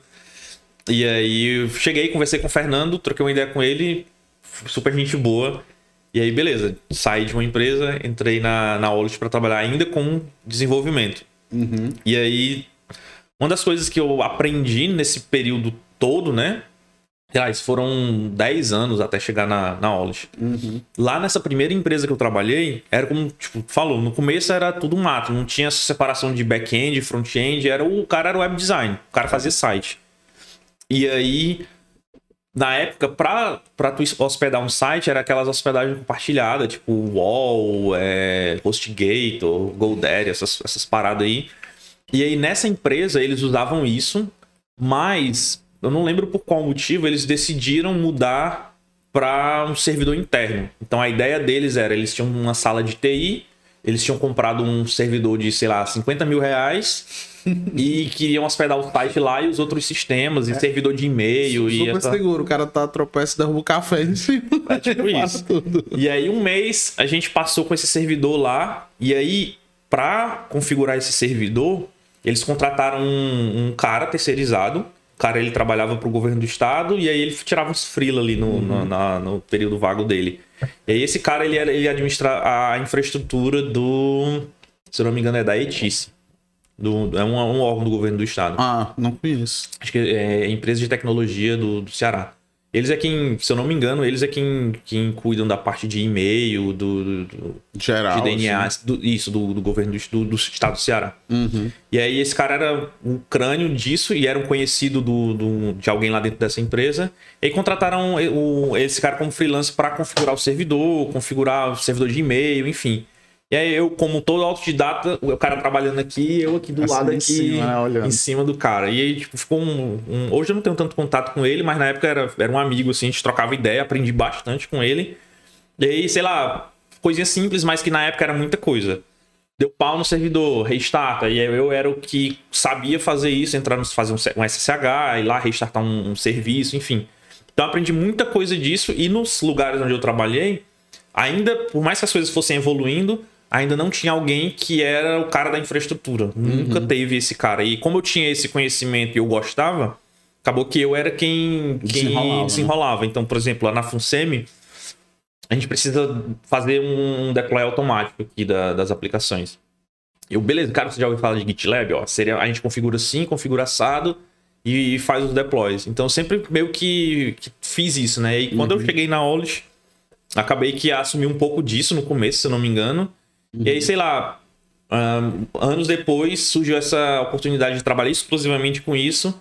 E já tem uns dois anos que eu não trabalho com o desenvolvimento em si, mas só com a, com a área com a área de infraestrutura, enfim. E aí tem uma, uma parada interessante no meio desse caminho, que é o seguinte. Aquela primeira empresa que eu passei sete anos trabalhando, Aham. antes, na verdade, de ir para um, pra uma, pra um outra, digamos, um outro nível da, na área de desenvolvimento, tipo, eu acho que eu já tava tão cansado da, do do estresse do dia a dia ali de desenvolvimento, que foi na época que eu me casei com a minha esposa. E aí, gente, eu, meu irmão, eu preciso abandonar essa área, eu tô tendo só estresse com isso. Vou pegar a grana que a gente tem, vou pegar a grana da rescisão, e a gente monta um negócio e eu saio da área, porque já deu, não, não, não, não dá mais pra mim a Não área aguentava mais. não aguentava mais a área. E aí a gente pegou a grana que a gente tinha. E como eu tinha o gosto por trabalhar com design, a gente abriu uma gráfica. É, dá pra gente fazer isso. Vocês chegaram a abrir uma A gráfica? gente chegou a abrir uma, a abrir uma gráfica.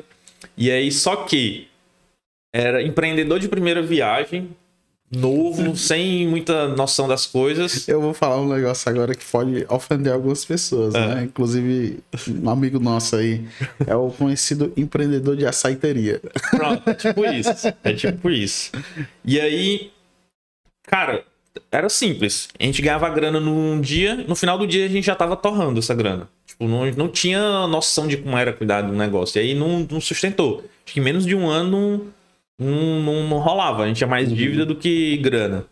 E aí, meu irmão, eu preciso voltar a trabalhar. A gente fecha a gráfica. Eu, eu já tinha passado, sei lá, quase um ano fora da área de desenvolvimento, sem estudar, sem nada.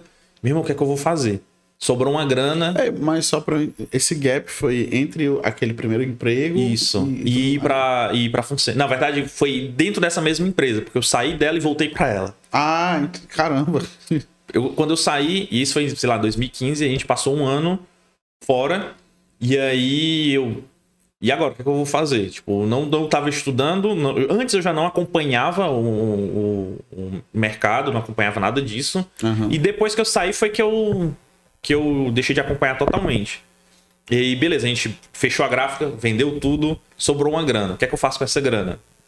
Simples. Vendi tudo, peguei a grana, comprei uma moto. Ei, pai, tem alguma, algum serviço aí pra gente fazer? E aí eu voltei a trabalhar com meu pai, acho que eu passei uns três meses trabalhando com ele. Meu amigo, pra quem tava acostumado A ficar no a escritório. ficar no escritório, ar-condicionado, bonitinho, limpinho, almocinho filé. E aí eu passei três meses, tipo, não era, pra mim não era um problema. Eu achava até, tipo. Como é que eu posso dizer? Tipo, meu irmão, eu, eu não sou uma criança, tipo, eu já era casado, eu tenho uma esposa. Aham. Então eu tenho uma família. É isso aí. É tipo, é, tipo, é isso aí, é isso é aí. isso aí, tipo, não... E é isso aí. E aí eu comprei essa moto, eu passei um bom tempo Eu, eu trabalhando. tô ligado, eu sei como é esse sentimento aí. Tipo, E meu irmão, é isso aqui, não tem, não tem negócio de choro, não. Exatamente. e aí eu passei trabalhando em algumas obras com meu pai, eu gostava. E aí a grana que eu juntei, eu comprei um computador. E no meu horário de almoço, assim, de, de, de, de trabalhador de obra ali, sentava, enquanto os trabalhadores com meu pai iam dormir um pedacinho ali, uma hora, de umas duas, que é o horário que normalmente não se pode fazer barulho em, em condomínio, pegava meu computador ali, não tinha internet, então em casa eu já tinha baixado alguns vídeos e começava a me atualizar ali sobre, sobre como é que tava o mercado, uhum. como é que tava a área, para quando tivesse uma oportunidade de eu voltar, eu já tenho uma noção ali da. Enfim, tá atualizado. E aí, foi uma surpresa, um, um dia que, que, cara, era penoso. Tipo, eu chegava em casa, as mãos vermelhas aqui de, de calo, sol batendo aqui nas costas. A minha esposa chegava, eu chegava em casa, a minha esposa vinha e ia cuidar. Enfim, era, era, era penoso. E aí um dia eu recebi uma ligação do cara dessa empresa onde eu trabalhava. Ele, fulano, Ian, tô sabendo que, que você não tá mais, não tem, fechou a gráfica e tal, não sei o que. Você não quer voltar para trabalhar aqui com a gente, não? Meu amigo. Foi na mesma hora. eu já descansei, já, já tô, estou bem da cabeça. no outro dia eu fui bater lá. E aí eu passei, sei lá, mais um ano ou dois. E aí foi quando eu fui pra, pra Funsemi. Uhum. Mas foi, foi, foi, engraçado. Interessante, é, mas é, é porque realmente a área de TI ela é, é muito estressante, né? E tipo, tem, acho que todo mundo na área uma hora para e olha assim, meu irmão, tem outra coisa não pra fazer, não. É. Porque às vezes você vê a pessoa ali parada, só mexendo no computador, mas, cara, é muito estresse. É, muito estresse é. mesmo. Muito estresse. Cara, muito foda. Muito foda mesmo. E o que é que tu tá. Tipo, beleza, tu passou muito tempo desenvolvendo, o que foi que te levou a querer se fixar só na parte de infraestrutura? Assim, o que é que deu esse estalo, meu irmão, é isso que eu, que, que eu quero fazer Cara, agora. Na verdade, é muito de. Talvez eu acho que é muito de momento. Assim, era algo que eu já fazia. Sei lá, eu acho que no meu dia a dia era 60% desenvolvimento, 40% infraestrutura. E era uhum. algo que gosta. Tipo, como é algo novo, é algo que, que me motivava mais. Eu tipo, queria, quis aprender mais e mais e mais. E surgiu a oportunidade. Uhum. Foi oferecida a oportunidade, meu irmão, eu quero. Vamos lá, eu quero estar 100% dentro disso e ver como é. E ainda assim bateu aquela síndrome do impostor no primeiro dia. Meu irmão, eu não vou dar conta. Tipo, é algo novo. novo eu tô acostumado, tô, é. tô acostumado a fazer uma automação, eu tô acostumado a fazer um deploy, eu tô acostumado. Mas não, eu, agora eu vou estar 100% numa área que eu não. Não é a minha área principal. Uhum. Tem muito mais coisa. Tipo, o que eu sabia era a ponta do iceberg, então era tinha aquele sentimento. Mas a mesma coisa aconteceu. Tipo, não era esse bicho de sete cabeças, o pessoal teve paciência, aprendi muita coisa. E é engraçado que quando eu entrei nessa equipe, eu era, lógico, né? Eu tinha acabado de entrar, eu era o mais novo ali dentro da equipe. E hoje, dois anos depois, eu sou o cara que lidera essa equipe. Uhum. Então, tipo, muita coisa aconteceu nesses dois anos, muito aprendizado aconteceu. Imagina. E, imagino. e é isso. E aí, não foi algo que eu quis Dois anos depois, eu tô eu agora fazendo. Não tô fazendo a, a, a transição de volta, mas sei lá, dois anos depois, eu, meu irmão, eu sinto falta de desenvolver. E aí, uma hora ou outra, tô trabalhando num projeto pessoal, tô testando alguma coisinha ali para ter o contato com, com o desenvolvimento. Entendi. Porque, entendi. enfim, tipo, passei dois anos fora, sei lá, eu, eu quero saber o que é que tá acontecendo ali. E aí é, eu é, tento pior, fazer alguns experimentos. É aquela coisa, não muda, é, muda, mas não muda nada ao mesmo tempo, né? Tipo, surgem umas tecnologias novas, alguém tá fazendo é, é, umas coisinhas, mas sempre passa um período sem muita mudança. O que eu tô vendo agora, assim, tipo, falando assim de forma mais técnica, eu tô vendo o pessoal, dado momento, é aquela questão, vamos tentar resolver X problemas. Aí eu lembro que, só o pessoal às vezes entender é, sempre na área de TI ela tem umas trends, assim, que, sim, como eu ia dizendo, é, deu um, um... A área de TI normalmente ela tem um problema para resolver. Eu lembro que. O pessoal tá dizendo aqui que caiu. Caiu? Ou será que não?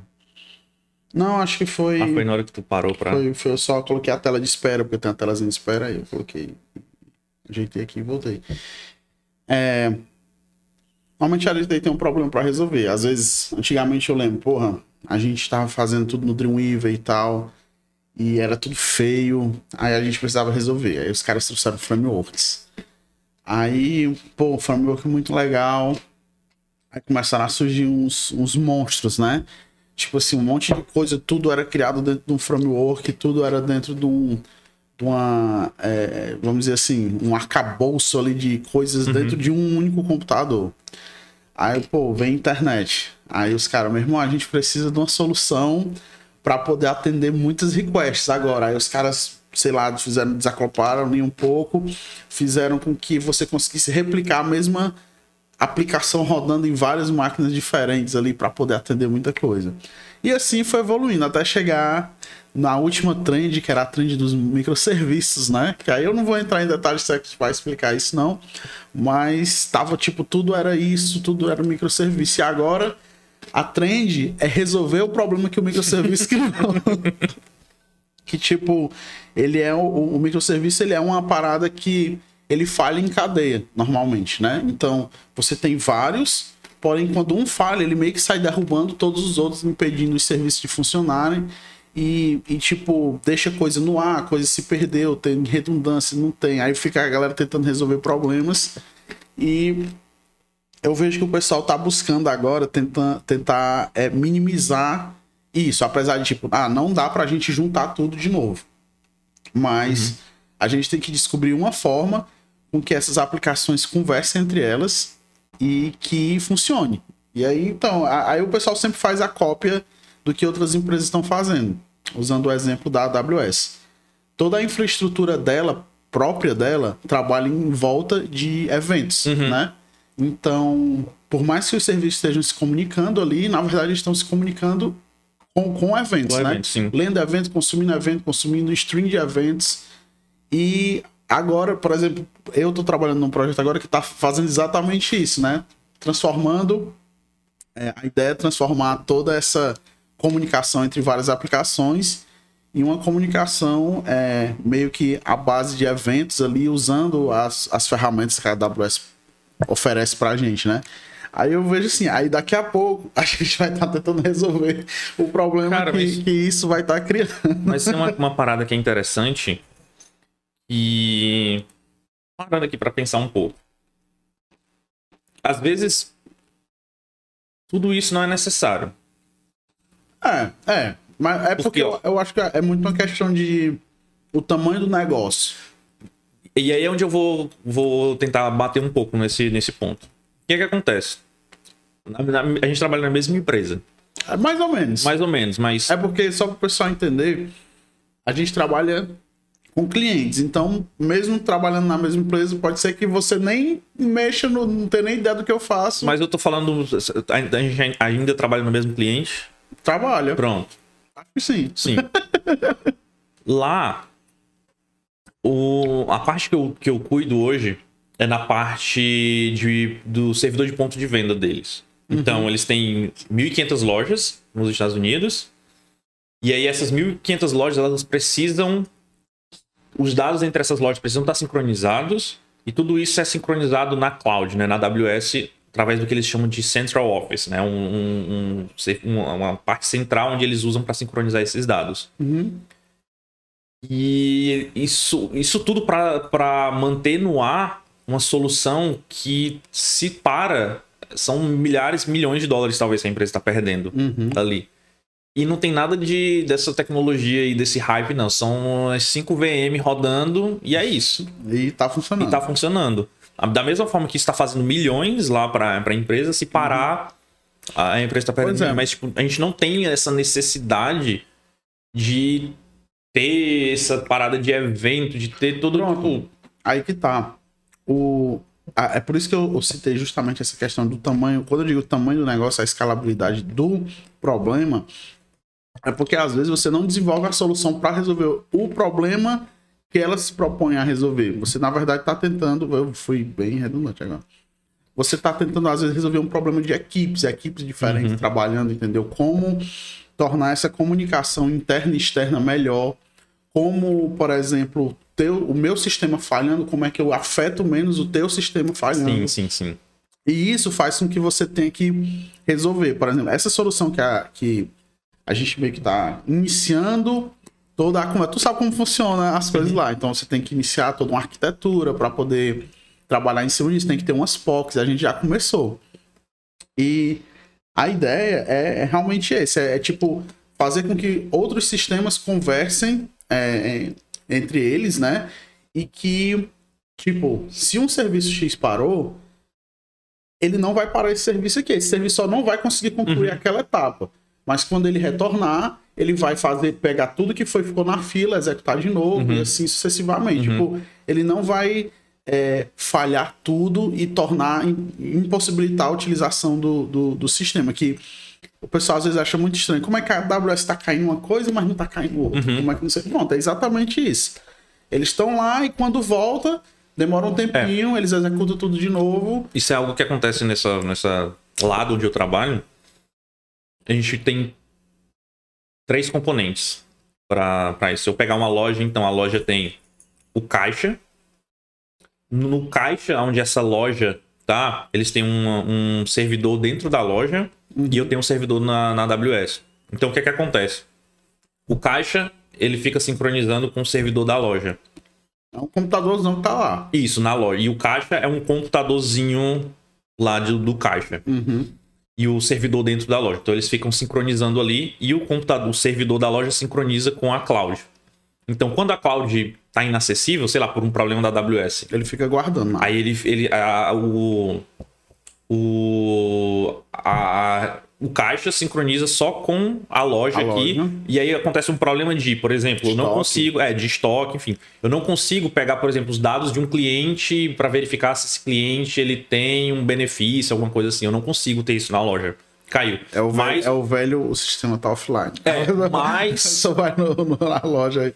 Não, eu tô off. mas eu não consigo deixar de vender. A venda não para. É, que isso eu acho que é um problema que as lojas daqui do Brasil não resolveram ainda. Muita loja tu chega, se tá off, meu irmão, você não trabalha. O pessoal fica lá assim. E eu, pra mim, eu, eu acho isso inaceitável, entendeu? Uhum. Eu, meu irmão, o objetivo é vender. Se você se apoia numa tecnologia que você não consegue vender, meu irmão, aí tá errado, entendeu? Uhum. E acontece muito. Já cheguei em loja, não, não posso tirar pedido, não. Como assim? Não, é porque o sistema tá off. Eu, não, tá, mas eu quero pagar, o produto tá aqui. Como é? Não, é porque o sistema tá off. Aí, ah, aí não, não rola. Pois é, eu acho que talvez algum tempo atrás, sei lá, um ano atrás, talvez esse problema aconteceria, porque eles passaram por, essa, por, esse, por esse processo de, de modernização. Quando eu entrei no time, já foi no meio do processo de modernização, onde eles estavam se livrando de um software antigo e trocando por esse novo que eles chamam de nova geração de pontos de venda. E aí, nesse software novo é onde eles têm isso. Então, se a cloud cai, a loja não deixa de operar. Se o servidor da loja para, está em manutenção, a loja não deixa de operar porque o caixa, ele é. Como é que se fala? Autossuficiente. Autônomo, é autônomo, exatamente. É uma unidade autônoma ali. Então, quando a- a- a- o, o servidor da loja volta, ele sincroniza aqui. Ele pode correr o sincroniza- risco de vender uma coisa que não tá no estoque. tipo, Exatamente. né, coisa que não tá, por exemplo, ah, um produto para entrega, né? Alguma coisa do tipo assim, que a pessoa não, mas pelo menos o que tá na loja é muito físico ali. Você tá aqui, tirou aqui, pronto, não É, tem. uma coisa que é, que é ruim, né? É que eu não tenho uma noção de como é que isso está sendo feito por baixo dos panos. Porque o meu papel já não é mais a parte de desenvolvimento. O meu papel é só de prover a infraestrutura para que isso aconteça. Então, por baixo dos panos, eu não tenho ideia de quais são as soluções. Enfim, não tenho ideia de como é que os caras desenvolveram isso. Até porque é uma empresa terceirizada também, não é nem. Ah, não é, é um software que a empresa comprou. E aí eles modificaram esse software dentro da empresa com um time de desenvolvimento lá. Interessante. Interessante mesmo. É uma, cara, é engraçado demais, porque essa, essas trends aí da, da TI geram muita, muita discussão, gente querendo defender a coisa como verdade, coisa que não é.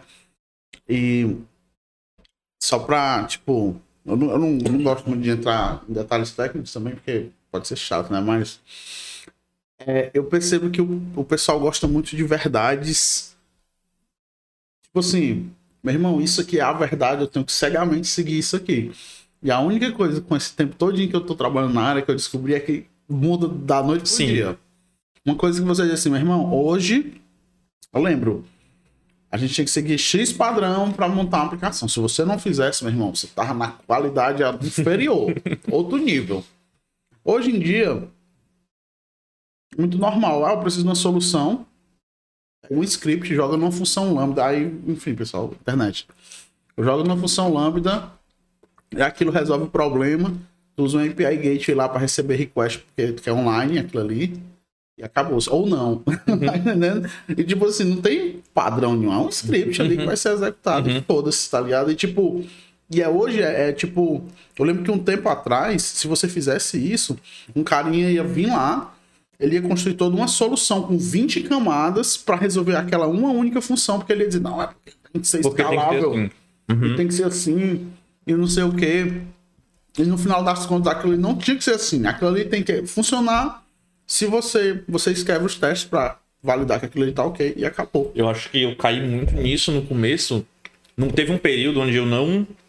Não te falei, eu era autodidata, então era o meu jeito. Eu só, tipo, era a minha bolha, era o que eu sabia. Dali pra fora eu não conhecia nada e nunca procurei conhecer. A partir do momento que eu descobri tem algo ali fora e que eu comecei a pesquisar e estudar sobre aquele algo ali fora, acho que teve um período que eu fiquei meio bitolado de, meu irmão, eu tenho que aprender isso e eu tenho, eu tenho uma parada que tá funcionando. Mas eu tenho que mudar aquilo ali porque eu li uma parada que diz que não é desse jeito que eu fiz, é de outra forma, porque essa que eu fiz não funciona e tá atendendo o que eu fiz. E aí teve, teve uma época que eu fiz muito disso, de refazer e de, de, de, de desmanchar e tal, e refazer porque eu tinha visto num lugar que aquilo que eu fiz não era daquela forma. Não era o correto. Não era o correto. Só que, é, é foda. Não, mas eu não tô só fazendo um disclaimer aqui, né? Não tô falando isso pra galera que tá aprendendo, porque, meu irmão, são duas, dois caminhos diferentes. Quando você tá aprendendo, foque em uma coisa, aprenda aquilo ali, estude, fique bom e vá pra frente. Tipo, se não gostou mais, aprenda outra. Trabalho o que realmente, tipo, porque às vezes você fica naquela eu preciso aprender o que tá no mercado. Aí o cara vai. No outro dia chega um cara e diz assim: ah, esse aqui não, não presta mais. Aí o cara, puta, mas eu estudei só a metade. Aí vai começar a estudar outra coisa aqui. Agora eu vou, beleza, agora eu tô bem aqui, não sei o que, não sei o que. Aí chega um carinha num fórum. Meu irmão, isso aí é muito ruim. O que tava antes era melhor. Cara, puta merda, agora eu comecei esse. Aí fica nessa brincadeira, não estuda nada, fica desfocado. Eu vejo muita gente perdida. Meu irmão, eu tô na TI, mas eu não sei o que é que eu faço. Tipo, o cara já tá na, na metade da faculdade e ainda tá naquela. Ei, cara, qual é a melhor linguagem do mercado? Aí então você fica assim, porra, meu irmão, não tem isso não, mano. E é engraçado que se eu fosse responder essa pergunta há 10 anos atrás, eu tinha a resposta na ponta da língua. Eu também. Eu também. Não, meu irmão, tu tem que focar nisso aqui por causa disso, disso, disso, disso. Meu irmão, sei lá, sinceramente, todas as linguagens com as quais eu trabalhei, é, eu, tipo, teve umas que eu quebrei muita cabeça, tipo, trabalhando com Visual Basic. Macho, eu quebrei muita cabeça trabalhando com Visual Basic. Porque era um período meio que terra sem lei, assim. Então, cara, tinha coisas que tu olhava que tu, tipo, meu Deus, mas eu não sei o que eu faço aqui. É mil linhas, uma única execução, tipo, que fazia tudo na face da terra. E eu não sei o que fazer, eu não sei o que fazer. E você ficava perdidão. Teve outras que eu já tive mais facilidade. Quanto mais organizado, mais fácil foi é, entrar, né? Mas todas elas tiveram a sua. é, digamos assim, eu ganhei alguma coisa Sim. aprendendo elas, Sim, entendeu? Eu acho que. que é, é um exemplo bem prático. Há, sei lá, dois anos atrás, eu migrei totalmente de linguagem. Assim, Uhum. quando eu tra trabalhei, migrei de um projeto para o outro, tive que aprender Python. O conhecimento que eu tinha antes fez com que eu aprendesse eh, essa nova linguagem de uma forma mais rápida, talvez, porque eu já tinha uma ideia de alguns conceitos, e, e aquela minha experiência anterior agregou nisso que eu tinha aprendido dessa nova linguagem. E da mesma forma, quando eu, quando eu migrei, né? Quando eu aprendi uma outra linguagem, tendo eh, essa experiência, mesmo que pouca, de Python, mas aquilo ali me agregou em alguma coisa, no meu conhe- agregou em alguma coisa no meu conhecimento, e essa nova linguagem eu já consegui entender melhor alguns conceitos baseados na, na, na experiência anterior, sabe? Então É. sempre. Isso vai sempre. E uma outra, uma outra ideia que eu acho que também é um conceito errado. É. Não errado, é, é porque, enfim, as pessoas gostam muito de ditar coisas assim. É que, ah, eu achava, ah, não, eu aprendi orientação a objeto, então é isso aqui. Tipo, eu, eu quando eu aprendi orientação a objeto, foi com Java, né? Então. É assim, tem que ser assim, você tem que fazer assim. Aí, meu irmão, teve um dado momento que eu fui trabalhar com .NET. Mas a galera do .NET, ou o povo pra amar uma camada. Cara, não importa, é um formulário para salvar o contato para mandar um e-mail depois. Tem 20 camadas e vai entender o porquê. Uma camada que só acessa a outra, assim, tipo, Uhum. não tem execução, não tem fazendo nada, ela só tá existindo, entendeu? Uhum. E, e eu pensei, cara, tem, tem coisas que não tem necessidade. Aí passei um tempo. Primeiro eu trabalhei fazendo muito freelance com PHP. E era nesse naipe também. Tipo, era minhas regras, né? Tipo, meu código, minhas regras. e fui pra, dado momento, trabalhar com PHP mais moderno e tal. Ter algumas coisas que, que eu, eu trouxe de outras, de outras tecnologias também. Foi legal. E ao mesmo tempo, eu também tive essa, essa mudança para Python. Que eu tentei trazer algumas coisas e depois eu percebi que Sim. Cara, você tem que pegar a ferramenta que você está usando, entender ela muito bem, e extrair o melhor dela e não querer empurrar Exatamente. É, é tipo alguns conceitos de outras tecnologias para aquela, para que você, para só você sentir que tá fazendo certo. Que na verdade você vai pegar a galera que construiu, não, não pensa assim, o pessoal mais core do, do ecossistema não pensa dessa forma, por que, você tem que empurrar? Aí eu comecei a perceber algumas bibliotecas da própria, próprio, da própria linguagem que eram desenvolvidas diga- por gente que vinha de outras tecnologias que você vê que era uma coisa totalmente, Totalmente distoante, uma coisa da outra. Você ficava, cara, não tem muito sentido. Aí foi a primeira vez que eu comecei a me desconstruir mais, assim, em relação a isso. Exatamente, acho que eu passei por um processo bem, bem parecido, bem parecido com, quanto a isso, né? De inicialmente tentar portar o conhecimento que eu tinha para dentro daquela, daquela parada nova, ao invés de, de eu tentar entender por que, que aquilo ali é daquela forma e, e saber como trabalhar com aquilo ali. Acho que essa é a, a parte mais importante. Certeza. Cara, tá massa, né? Eu acho que já deu aqui pra Show. gente. Ei, bicho, faz aí, fala do, do, do teu. Eu vi que tu fez no Instagram pra postar as coisas da viagem. Pretende fazer um canal também? Cara, provavelmente, não é certeza. Eu não sou. Eu já me considero tiozão, eu não tenho tato para essas coisas. A gente estava conversando antes da- de, de gravar. Eu não tenho tato para essas coisas, mas eu acho importante. Acho que uma, um- uma das coisas que me motiva é, mais uma vez, sempre, sempre volta para minha filha. Ela é muito bebê ainda. Ela não, não tem nossa. Tipo, ela vai, vai absorver muita coisa ah, vai ter muita coisa na memória, mas ela não vai, talvez, lembrar com detalhes, vai ver aquilo ali. Então eu tinha essa, essa ideia de, de, de registrar o que a gente vai fazer para, sei lá, daqui dois, três anos ela conseguir que ver isso e ver o que, que a gente fez, sabe? Dois, três, quatro, enfim. Ela conseguir ver isso. Mas, não sei, quem sabe? Acho, que- acho que sim, acho que, que vai, vai ser registrado. Não sei se vai ser publicado, aí é outra, outra É, história. é. Mas a gente pensa em registrar São, du- são duas mídias bem diferentes, né? Eu gosto. Eu, cara, eu sou fã do YouTube. Assim, eu sei que o mercado vai para outro espaço, assim, quer vídeo curto, aquela paradinha ali bem rápida para consumir. Cara, eu sou amante do vídeo com cuidado. Assim, Aham. realmente gosto do vídeo devagar, trabalhado, a pessoa teve um, um esmero ali. Uhum. Mas é, é isso, assim, o Instagram ele é uma rede que você consegue compartilhar o tempo todo, mais rápido ali, o dia a dia. Não, não- ninguém tá esperando nada cinematográfico, né? Uhum. Tipo, que é diferente. No YouTube a galera meio que dá uma. Ei, a pessoa faz o vídeo, ei, cara, o color grade aí não tá muito legal, entendeu? Ei, mas qual é o nome do, do Instagram só pro pessoal acessar? É arroba travel with love. No lugar do E você põe um 3, BR. Ou só pesquisa por Mila e Ian e dá certo. Massa demais. A Mila já também colocou aqui pro pessoal se sigam eles aí, jovens, pra vocês verem.